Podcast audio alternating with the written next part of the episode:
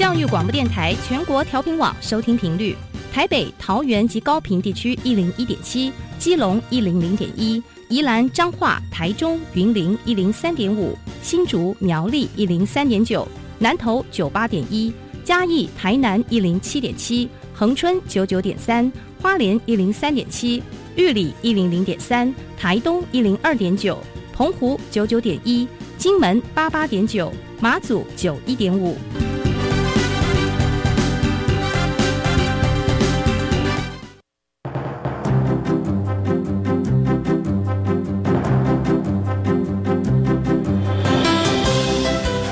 湾的教育要怎么做，才能使孩子面对未来的社会呢？当我们期待孩子改变的同时，也期待教师的教学方法跟着改变，家长的观念也一起改变，一起携手，协力同行。谢若楠老师带您探索自发互动共好的十二年国教新课程，听见台湾教育的改变。欢迎收听《国教协作向前行》。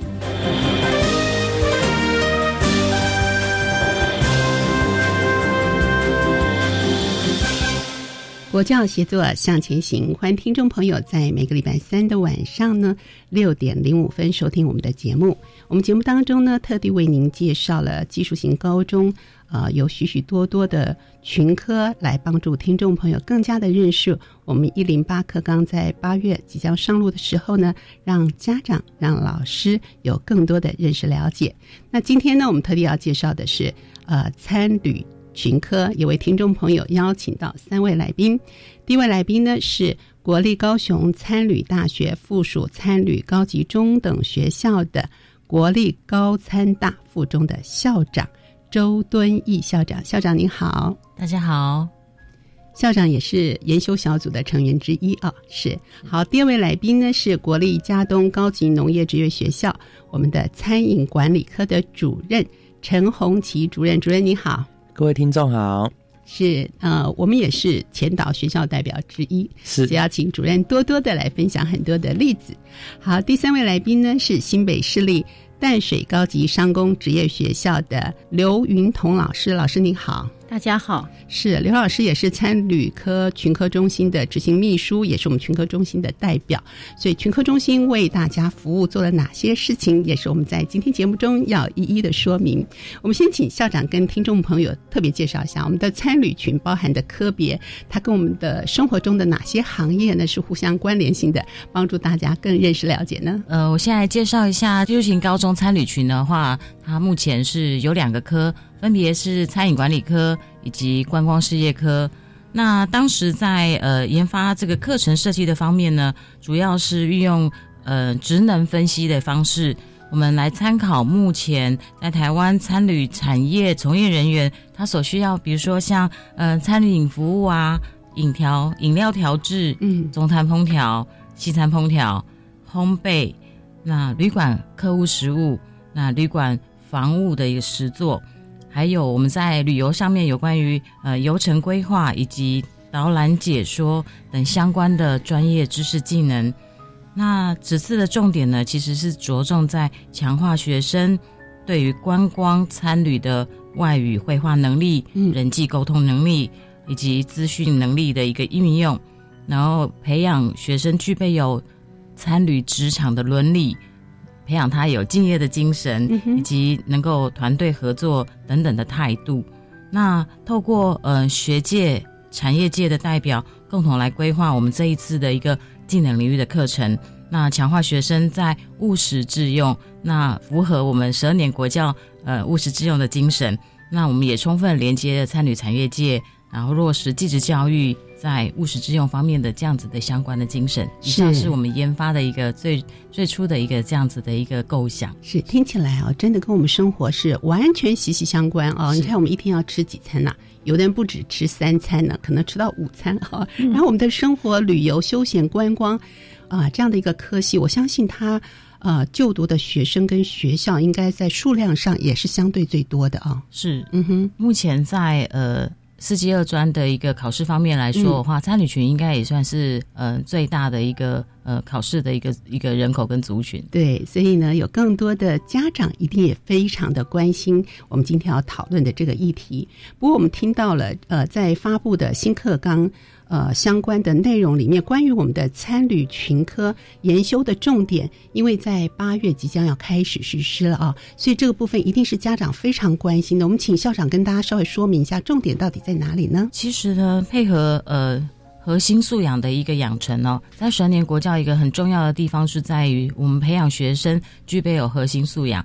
那所谓核心素养，其实呢，就是他要去适应未来社会所需具备有的专业知识、嗯，能力以及态度。是。那我们在参旅群研修的重点，其实教育的目标，我们其实在着重孩子在培养他具备有观光参旅产业相关的，也就是他的涵养他的一个嗯所谓的核心素养。那透过产业界所需要的这样子的相关的知识以及实作好的一个技能。我们融入在我们的一个课程的发展，那希望他能够对产业来做衔接，就是他毕业之后，不论他是要呃升学或者是就业，都能够让他能够缝接轨。嗯，然后我们强化他们在不只是在技能上面。那强化它是未来适应未来社会跟职场所需要的相关的涵养是。那这个部分的话，是我们在十二年国教参与新课纲的一个重点。嗯，好，这个重点我们是不是能够举个例子，让听众朋友更加的清楚和了解？这个部分我们是不是可以请刘老师稍微举个例子，跟听众朋友说明一下呢？啊，其实刚刚校长有提到，我们有很多的素养，嗯，所以这素养其实呢。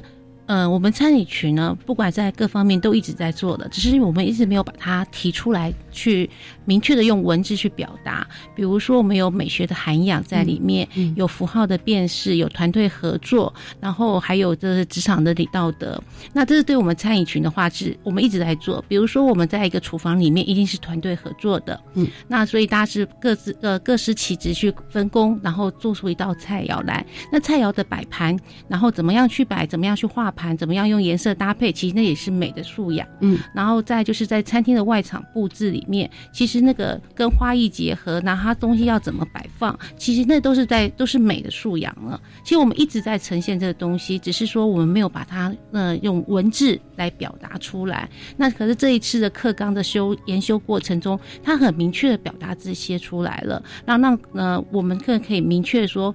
嗯，就是让学生更有方向去学习，那他们就可以知道原来，哎，我们一直在做这些事情。那这些东西的话，希望他们有个创新的想法跟概念嘛。那这时候他们就可能要有不同的思维，才有办法去应用在他们未来。因为未来的变动是没有办法去掌控的，甚至他们的变动是比较大的。所以我们希望他是一个终身的学习者，但在这过程中，我们就会不断的教导他这样的概念。嗯，好，所以举这样的例子，让听众朋友更加的认识了解。那陈主任也是我们前导学校代表之一哈，是不是有些不一样的想法呢？哎，这边我想举一个比较实物简单的例子啊，是是，比如说像像我们在上课的时候。有一门课叫参旅服务技术，嗯，那参旅服务技术可能大家听起来会觉得好像是呃在折口布啊，在放一些餐具啊，其实最最后面其实最重要的概念其实就是我们要做出让客人满意的服务，其实这个就是核心的核心素养的概念在里面。怎么说呢？嗯，哎，因为就是说我们我们摆餐具摆什么，其实我们就是要服务客人嘛，对。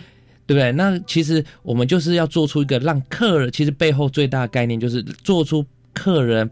满意的服务，嗯，其实就是这一门课的价值。是，对，我们不能拘泥于说啊，这个口部一定要放这边啊。客人有，比如说像面包盘，我们面包盘要放左边，但是有的客人就是惯用左手，他的，那你是不是要帮他换一下？你难道说要照课本讲的，一定要放左边或一定要放右边吗？嗯嗯，对不对？学生能不能依据这样现场的状况、客人的需要做适时的调整，做出客人满意的服务？嗯，这个其实就是一个核心素养的概念在里面。面。嗯哼，是啊，经过陈主任跟刘老师的一个解说，我们对于核心素养，慢慢的已经可以在脑海中呃想象的空间来认识了解，因为毕竟它是有一点点抽象的，所以我们落实在我们的生活里面，还有我们的学科里面，我们要帮助更多的听众朋友和老师来了解。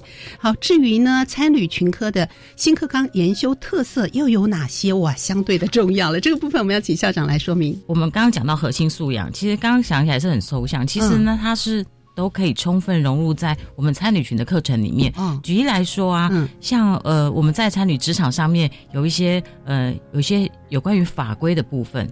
那这是我们在生活上面要去重视跟学习的。那我们在这一次的研修重点上面呢，比如说我们非常强调在重视劳动权益的部分，因为我们在在参与职场上面这个部分是非常非常的重要。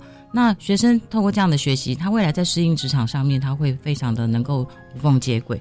那这一次呢，我们非常重视的是所谓的职场伦理。那我们增加了一项叫做能够思辨。劳动法规，还有相关的一些议题，然后醒思我们在我们对于社会的一个责任，那也培养孩子呢，有具有公民意识，还有社会责任，也就是培养他具有未来成为一个世界公民的这样子一个一个涵养。这是在我们这次课纲里面能够融入在我们参旅的相关课程，不论他是在呃餐饮的啊的领域啊，或者是他在旅馆或者是旅游，这些对他来说都是非常非常的重要。那我们在这一次的过程当中呢，我们把它研修在我们，我们把它融入在每个课程当中。也就是说，在呃在学的过程当中，他自然而然就是循序渐进的去涵养这样子一个，就是内化，就是内建这样子的一个能力在我们的学习当中。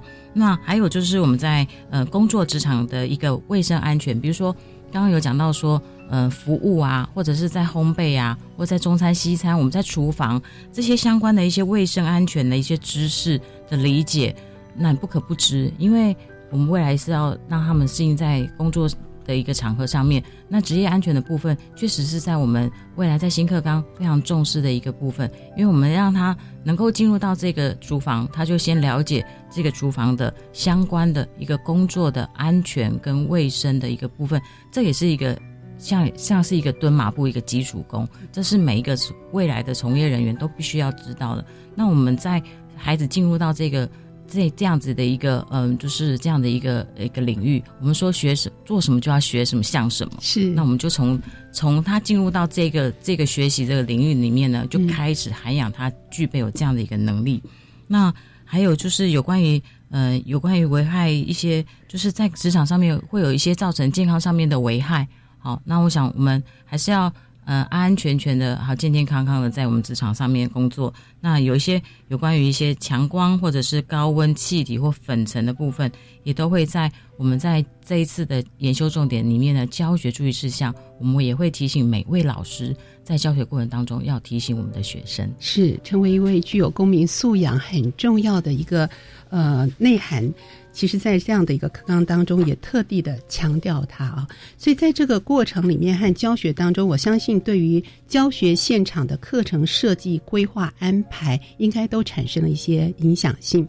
那前导学校在这个部分呢，一定要做很多很多的一个努力，让其他的学校能够观摩和学习。针对这个部分，我们请主任来跟听众朋友分享一下，好吗？嗯。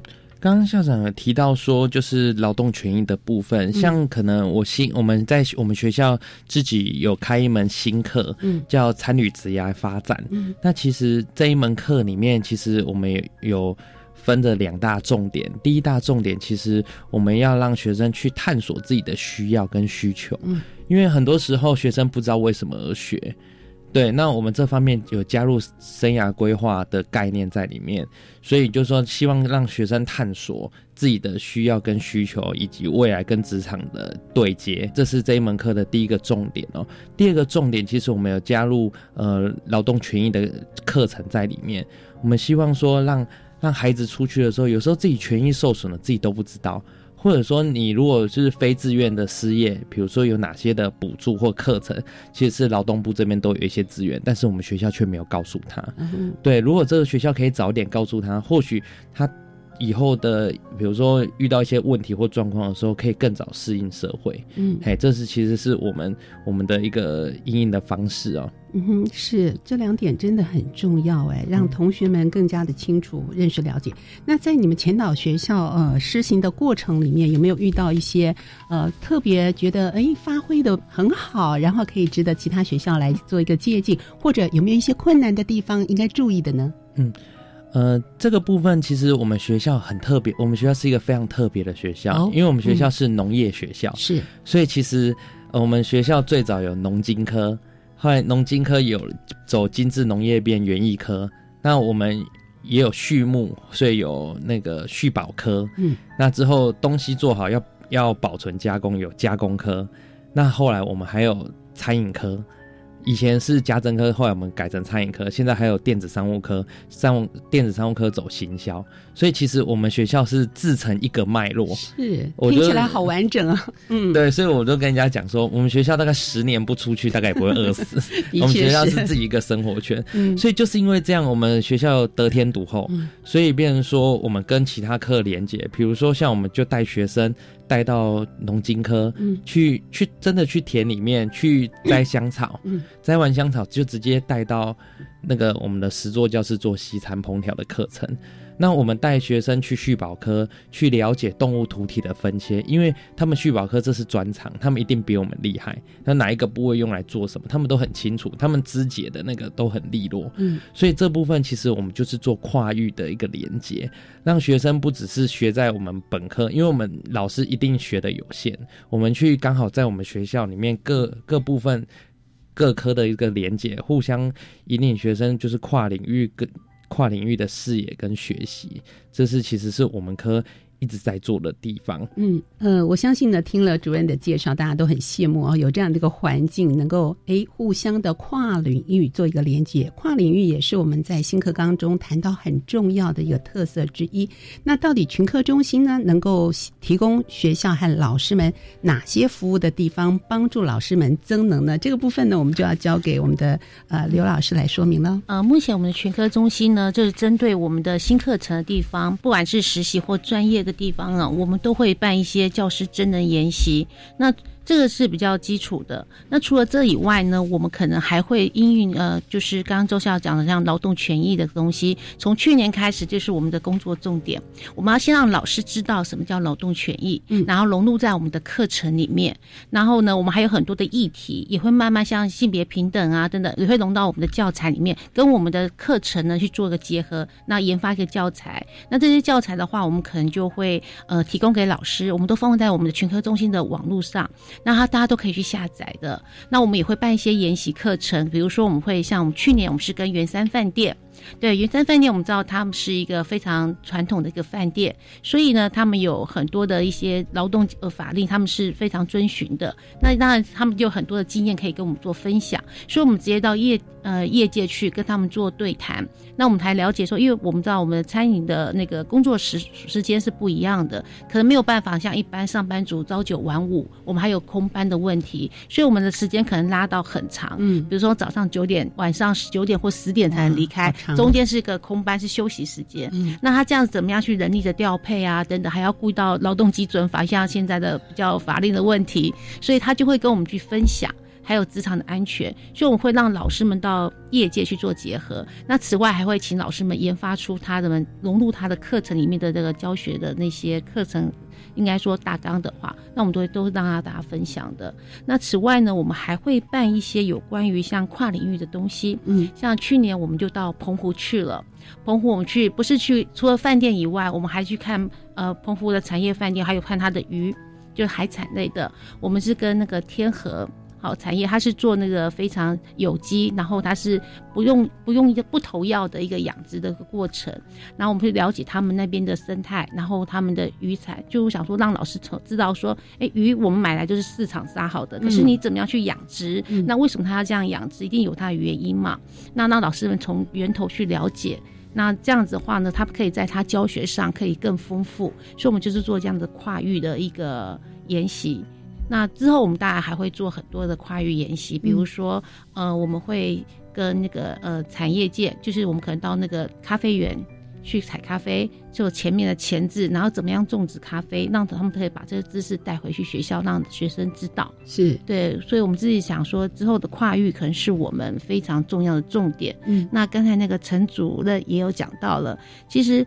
餐饮的跨域不是只有源头的农业群，还有那个呃，或是这种食品群这样子。像他讲的，就是他们的商经科嘛。像我们也可以跟商业群做那个行销包装。哦，这个部分能不能说明一下？嗯嗯，就是我们可以，因为我们产品做出来之后，我们这是我们以后要努力的。嗯，就是我觉得我们产品做出来，餐饮群现在比较呃，就是我们会制作。可是我们缺少了行销，嗯，还有一些包装的一些那个能力。那这些能力的话，我可以借由我们像商经科的，还有那个资料科的老师帮忙协助。比如说商经科，它就是成啊产品的成色、橱窗的成色，他们会教到。那如果是资料科的话呢，他可能会做一些网络的行销，甚至架设网站，怎么样把东西卖方卖出去。其实我觉得这都是蛮好的一个跨域的一个素材。嗯，那可以让老师接触之后，他也可以告诉学生，但他不一定每个都要会，可是他知道你去哪里找资源。嗯哼，对。呃，所以这样跨领域的一个学习，也会帮助我们群科的老师，或者是我们光是参旅群的老师们。更多更多的一些想象跟教学实际的一个层面来做协助。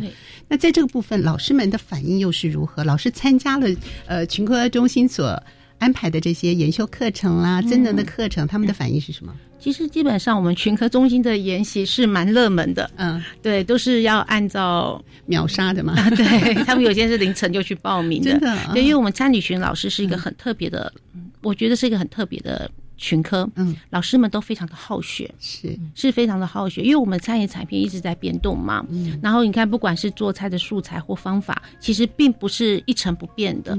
那我们一直在追求新的东西，当我们有新的东西一进来的话，每个老师都是想要去学习，因为大家都希望不要教一样的东西，因为如果你只教那种固定的这些基本的东西话，学生其实他们的接受。就是他们的视野不够宽阔，那你一定要先看过才有办法。所以，我们像我们前阵子在办的一个糖花艺术研习，糖花艺术研习，对，糖花蛋糕的，嗯嗯，这应该说翻糖艺术了。翻糖。那我们就是，其实我们就四十个名额，可是我们报了六七十个人，对，可是一倍了，对，可是只有四十个人可以进来，因为呃，工作场场域的限制的问题。那你就会发现，可是我们还不错，就是我们的讲师都非常的愿意分享。我们都会把我们这些影片，嗯，就是研习的影片，都会铺在群科中心的网站，让没有参加的老师们可以参考，甚至任何家长啊什么，他们都可以上去去看，学生也可以看，因为那是公开的，对，就可以去看一下他们的教学示范。然后这个东西的话，就是可以让老师知道，除了蛋糕。可以怎么样把它做成一个造型，就是美学的涵养的嘛，就把它融入在里面。他们回到学校之后，他就，哎，翻糖可以这样子做，怎么样把一个蛋糕做成像一只花豹 或者企鹅？对，这就是我们一般在做的一些研习活动。是，好，一零八课刚在上路的同时，很多的家长可能有一点点担心，有些老师们有一点点。想我到底应该怎么做和怎么样的改变呢？这就是我们为什么要开设这个节目，跟大家做一个沟通。我们先休息一会儿，待会回到节目当中，我们再请今天三位来宾跟听众朋友继续的分享。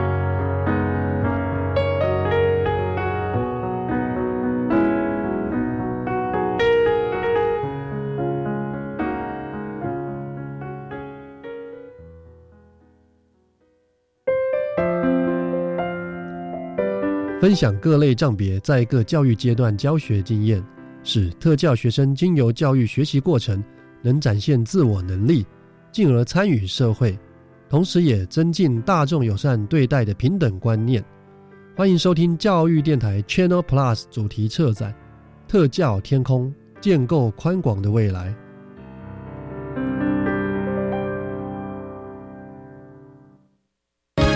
快报！机关署表示，肠病毒已经进入流行季，请家中有五岁以下幼儿的家长特别注意。老公，你听到没？新闻说哦，说特别是家中有感染肠病毒的幼儿，出现嗜睡、手脚无力、持续呕吐、抽搐等重症前兆病征，要迅速送医治疗。哎，那你刚回来有没有先洗手？如果没有，我可是不准你抱 baby 哦。是，老婆大人。预防肠病毒，赢在勤洗手。以上广告由疾病管制署提供。Can you speak English? Yes, I can. 我使用全英语教我的学生。配合行政院二零三零双语国家政策发展蓝图，教育部全面启动教育体系的双语活化，培养台湾走向世界的双语人才。教育部将强化中小学英语听力及口说练习，推动中小学部分领域或学科采英语授课，并且逐步落实中小学英语课采全英语授课。以上广告，教育部提供。大家好，我们是台湾弦乐团，我们都在教育广播电台。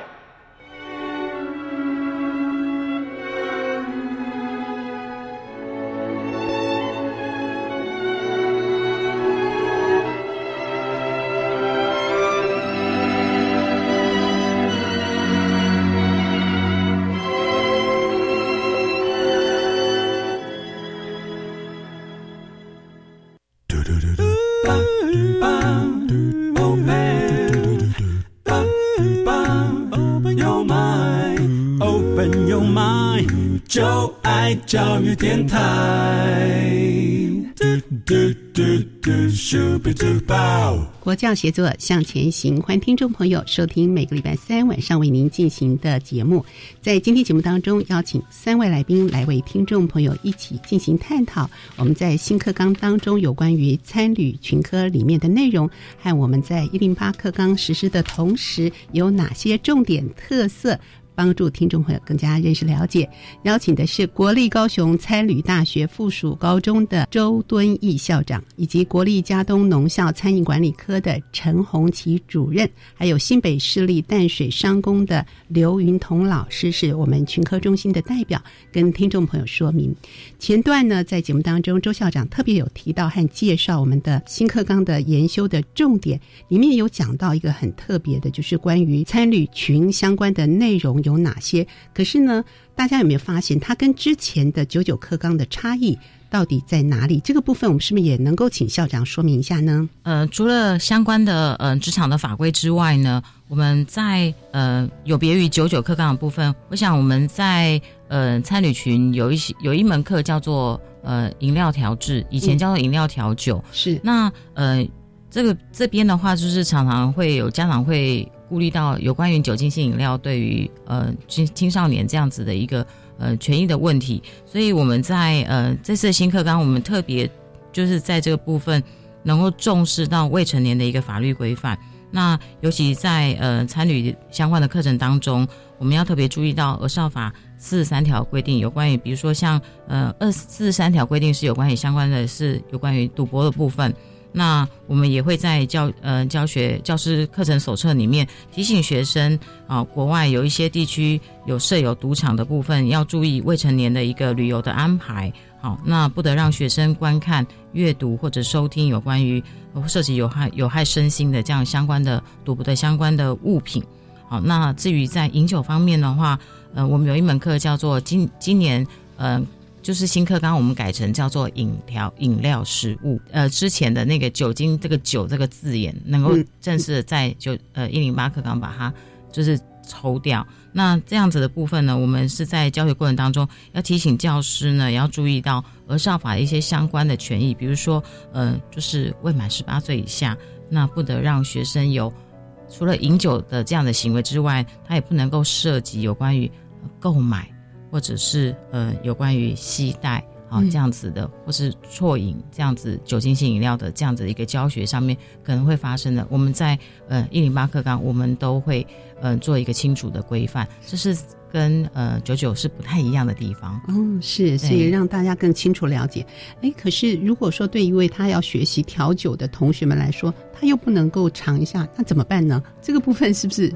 在法律上可以做一个解套。如果他要负责调酒这项事，其实啊，我们在呃，我们在一零八课堂，我们这一这一门课叫做饮料食物，也就是说，他是他所在教学过程当中，他学习都是非酒精性的饮料，所以不会有任何跟调酒类有关的，不会。哦，那如果算是呃酒类的历史或分类的话，那老师们就是透过。各样子各种的呃教材，能够去让学生了解，就是知识的部分。嗯，那比如说酒的分类、酒的酿制过程，这个是老师在透过各种教学方式来去让学生充分的了解这个专业的知识。OK，但是在实际的操作上面的话呢，是不会有任何的嗯酒精性饮料在嗯就是教导在未满十八岁。的学生好，所以可以请家长们放心。对，在这个部分 好，那还有哪些一些新的作为，或者是它是跨领域的结合？呃，让呃所有的同学们在学习的时候呢，是不是单一的只知道我这个科上要介绍的这些科目啊？我们可以跟其他的一些课程或学群相连接的呢？嗯。有的，其实刚刚云彤老师有讲到说，其实呢，呃，英语八课刚很强调跨域。嗯，那呃，举例来说哈，像呃，餐旅群里面有餐饮管理科跟观光事业科。那呃，我们学校虽然不是前导学校，那我们也在这个过程当中，就是让老师先增能嘛，先适应未来的一零八课纲他所要。呃，可能扮演的，或者他在教学上面所需要准备的，嗯，那我们在过程当中，我们就曾经呢，在跨域的部分，我们就有呃这个所谓的呃红楼宴，红楼宴，对，红楼宴就是呢，我们让国文老师好，然后跟餐饮好中餐还有餐服的老师能够做结合。那举例来说，就是老师呢，他能够在嗯古文欣赏的这个单元里面，先教教导学生。去了解这个古文。一般来说，我们这种技术型的孩子呢，他对于古文的那种呃这种赏析呢，他可能是呃就是以打瞌睡来去做回应。可是老师呢，能够在那个过程当中让他结合实作部分，他发现老师老师老师发现学生的那个呃注意力跟那个兴趣就非常的提升。是，所以他就结合了这样子的一个从教导他去赏析《红楼宴》的部分，然后让他在实作。然后再做展现，他发现学孩子在那样部分来说，他一来可以吸收这个国文的这个呃涵养，二来他可以呢去去去做一个实作的一个做中学的一个教学，然后再做一个成果的展现，透过他怎么去制作，然后说菜的过程，那其实就充分的结合国文跟嗯。就是餐饮方面的一个相关的一个这样子一个跨域哇，听起来真是绝妙的一个配合啊！跨域的学习，很典型的，很好哇，很棒的一个过程。好，我想经过了这样的一个课程的规划或老师增能的部分之后呢，回到教育的现场，其实还是很重要。家长们也会关心学生的升学进路啦，或在学校的学习怎么样来做一个呈现。这部分我们是不是可以请呃陈主任来跟听众朋友说明一下呢？目前呢，哈。教育部它有规划，就是有一个叫学习历程档案。嗯，那到底什么叫学习历程档案呢？那其实呢，就是呢，学生在课程中做的一些作品，那之后把它收集起来之后呢，给大专做升学依据的参考。那个其实就是学习历程档案最重要的概念。那其实它就是不要用纸笔测验去判定孩子的未来，而是用比较多元的方式，用档案评量的方式去，诶，综合评量学生的一些学习的状况，哈，所以才出现了这个叫学习历程档案。那目前呢，哈，以现行目前的规划然后我们一零八即将实施，哈，以现行的规划是我们每学期在可以上传三件作品，嗯。每学期可以三上传三件作品。那至于科目不限，那三年如果一学期三件嘛，所以如果你是三年就是六学期，会有总共会有十八件作品。那十八件作品之后呢，也你到时候三年级你要去升学了之后，也不是十八件通通哎给大专院校去看，你只能在这十八件里面挑三件。嘿，这个教育部它之后会建置一个统一的平台，好，就是你就勾选这十八件里面就勾选你你想给大学端参考的三其中三件给他参考，这样啊，那大学老师、大学教授他们就会针对你勾选出去的档案做一个评量，这样。那目前呢，哈。以我们科我们科啦目前的现行的规划来讲呢，哈，我们希望呢一年级孩子呢可以，因为我们现在有先跟我们科内老师先讨论过后，我们希望一年级的的孩子呢可以先上传中餐烹调的一个相关课程的一些档案品呢。哎，档案资料。那二年级的话是西餐，三年级的话呢是专题实作。一年级中餐，二年级西餐，三年级专题实作。那所以换句话说，他至少有了三件东西了嘛，三件作品呢。那其他科目就是看任课老师跟学生讨论上传。那至少，可是我们科里面规划就是至少三件。那至少他去升学的时候，其他没有没关系，至少有这三件东西可以让大学老师去参考。这是我们。那个学习历程档案的部分，那第二个部分哈，其实现在教育部还有推一个新的呃新的名词，叫课课程咨询教师，嗯，嘿，我们简称课知师。这个是以前呃在一零八以前是没有听过这个，没有听过什么叫课课知师。好，那其实为什么会有课知师的由来？其实因为一零八现在。呃，他的一个选课程选修的方式跟以往不大一样。以前就是反正就开什么课，学生就上什么课。现在呢，就是让学生可能可以同科跨班、同群跨科，好，甚至同校跨。同校跨群等等，好，那跨跨领域的方式，其实跨领域跨科的方式其实非常多元。那当然，其中衍生也会衍生很多问题，老师可能老师之间也会有时候会一些困扰，或者说学生也搞不清楚到底要怎么选，或者说我开这一门课的由来是什么，或为什么要开这门课，还到底这一门课跟整个科、整个餐饮科或观光科有什么链接，未来要培养我什么能力？那学生学生也不懂。那所以之后才出现了一个课课知师的这个角色出现。那目前课知师的话是，哎，可以减寿终点。如果是自自老师去兼任的啦，可以减寿一些终点啊。所以就是鼓励老师去当课知师。那课知师的话，我们要去受训，我们要受两两天的训练。好像我本身有去受训过了，已经拿到课知师资格。那我们现在我们学校规划就是每一科，因为每一科。每一个专业科目都希望有一个课程咨询教师，嗯，哎就是让公老师、公科内老师，还有就是学生的一些课程咨询。那到底课咨师要明确要做哪些事？好，我这边跟各位听众做个说明哦。就是课程咨询教师呢，其实呢，就是我们在每次在选课之前，我们要开选课说明会，就是告诉学生、告诉老师。就说课程要怎么选啊？这一门课到底里面在上什么？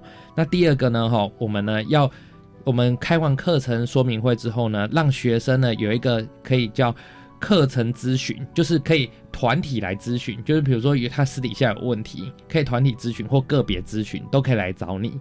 那第三个哈，还有选课辅导，就是学生在选课流程上出了什么状况，也的这个部分也会来来跟那个。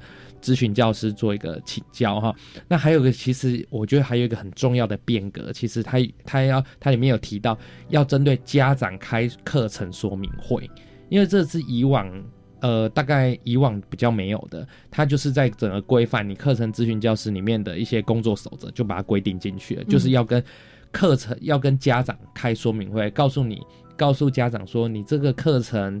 在上什么，或者说你这个科的整个课程规划是什么，要跟课跟家长做一个说明。那所以呢，简单的讲啊，就是课程咨询教师呢，就是。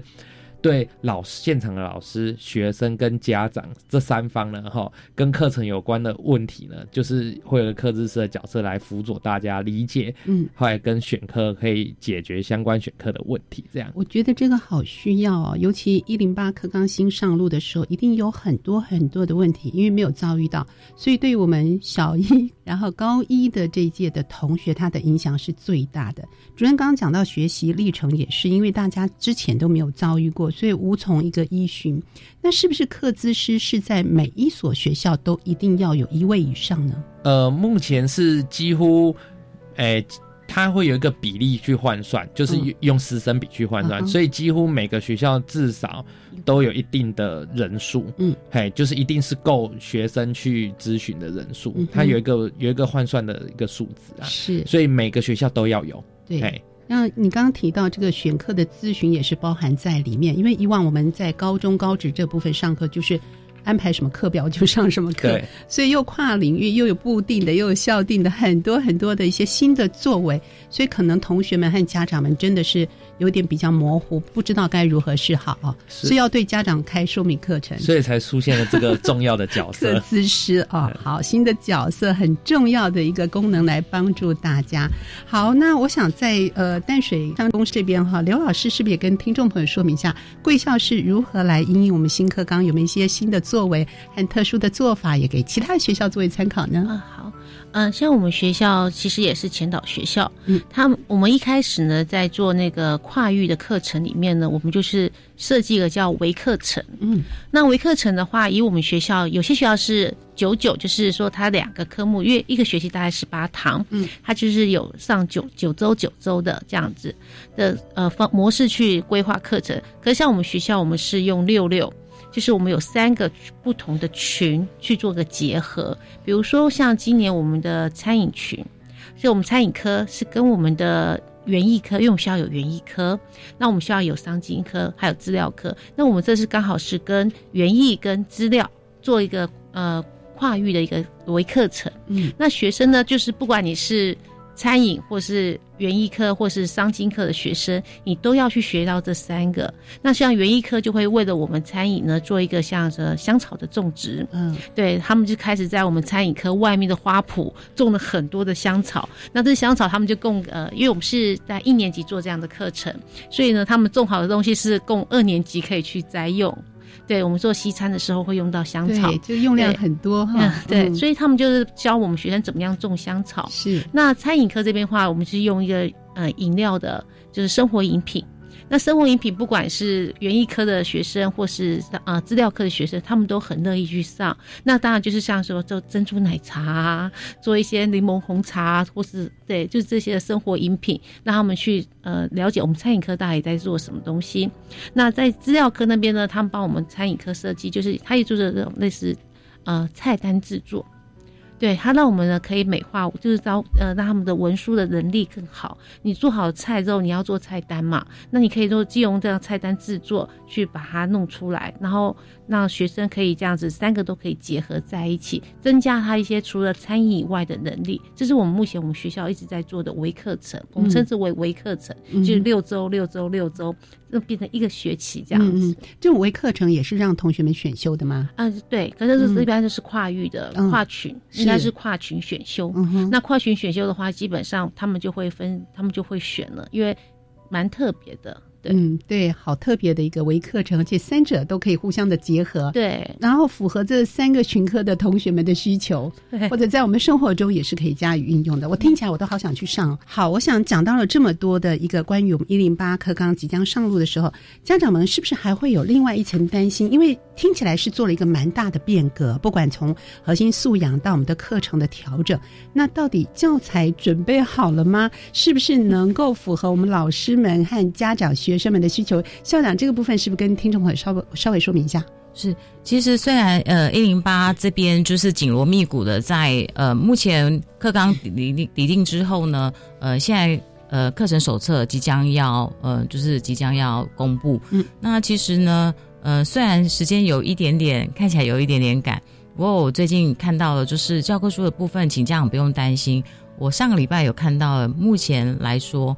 呃，固定的呃这些，比如说像呃餐礼乐导导论，还有就是呃餐饮服务技术，还有中餐烹调、西餐烹调，还有呃饮料食物相关的教科书的样书，嗯，我已经有看过了，所以也请家长不用担心。其实呢，呃，我们在参旅群来说，研修了这么多年，其实很多老师呢。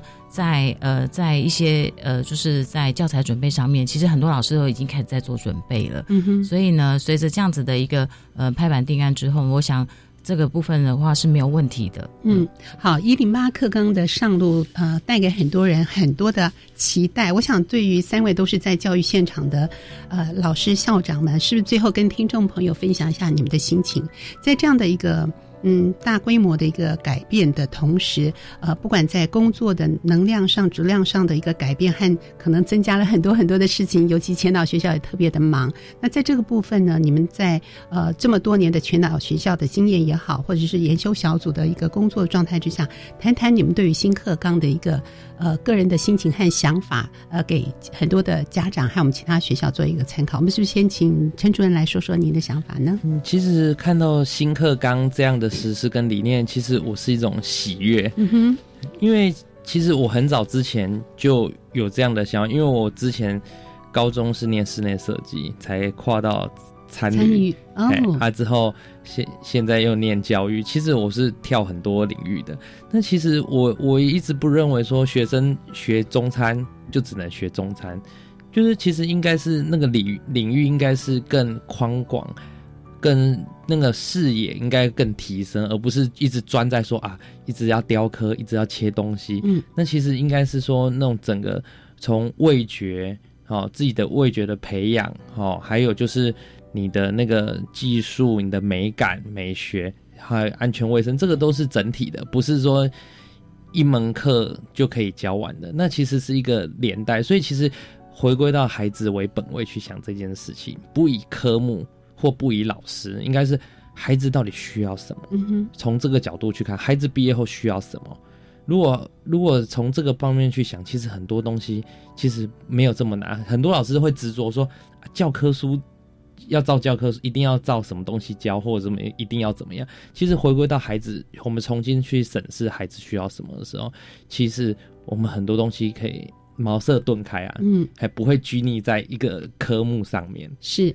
您这番话也让我们茅塞顿开。我想，我们的视野跟想象真的要再高层次一点，再呃拉高一下。其实它就是一个全人的概念哈。我们这个人的需求到底是什么？好，刘老师，我觉得新课纲对老师们来讲呢，其实就就对我个人来说，我也是非常呃认同他的这设计的理念。嗯，因为他真是以学生为主体。现在不是老师会教什么。而是说你要教什么，让学生可以运用在他未来的生活的谋生能力。我觉得这是一个非常好的一个思想，因为我觉得我们以以前的台湾的教育就太重视说老师给什么，学生就要什么。他忘记了学生有他不一样的地方。其实学生的创新能力还有应变能力是比我们还强的，因为他们现在的现在的学生，他们接受资讯的这个冲击比我们还要大。所以我觉得有些东西放手来，然后跟学生一起学习成长，我觉得是很好的。所以对老师来讲，当然是冲击比较大。可是我在这样的宣导过程中，我发现很多学校，不管北中南各个学校，其实他们老师们都已经开始在做了。那这些东西呢，老师们也开始改变，在改变过程中，他也获得了很多。呃，所以老师们其实很多老师是喜悦的，他们觉得哦，好棒哦，我也跟着一起成长。因为要跨领域，哎，他也跟着一起跨。所以我觉得老师就是他已经不是一个主导者了，他可能是呃跟着学生牵着他的手一起向前走，有点像教练的感觉。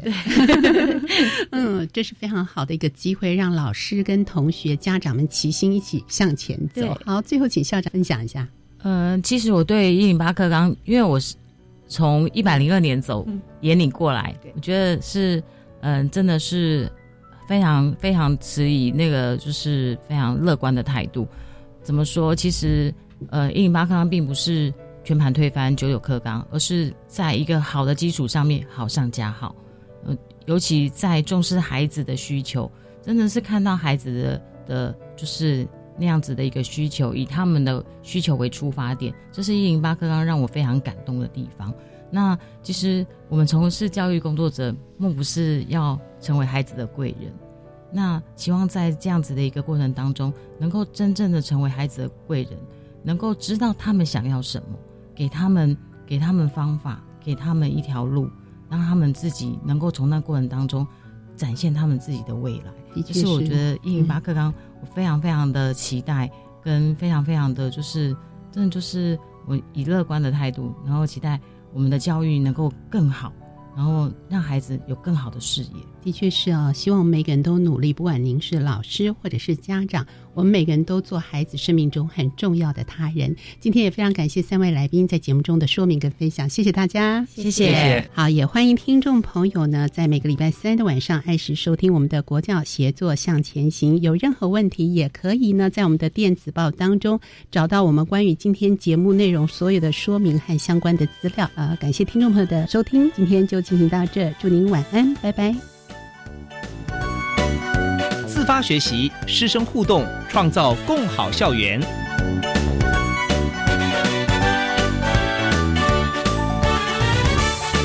国教协作向前行节目由教育部提供。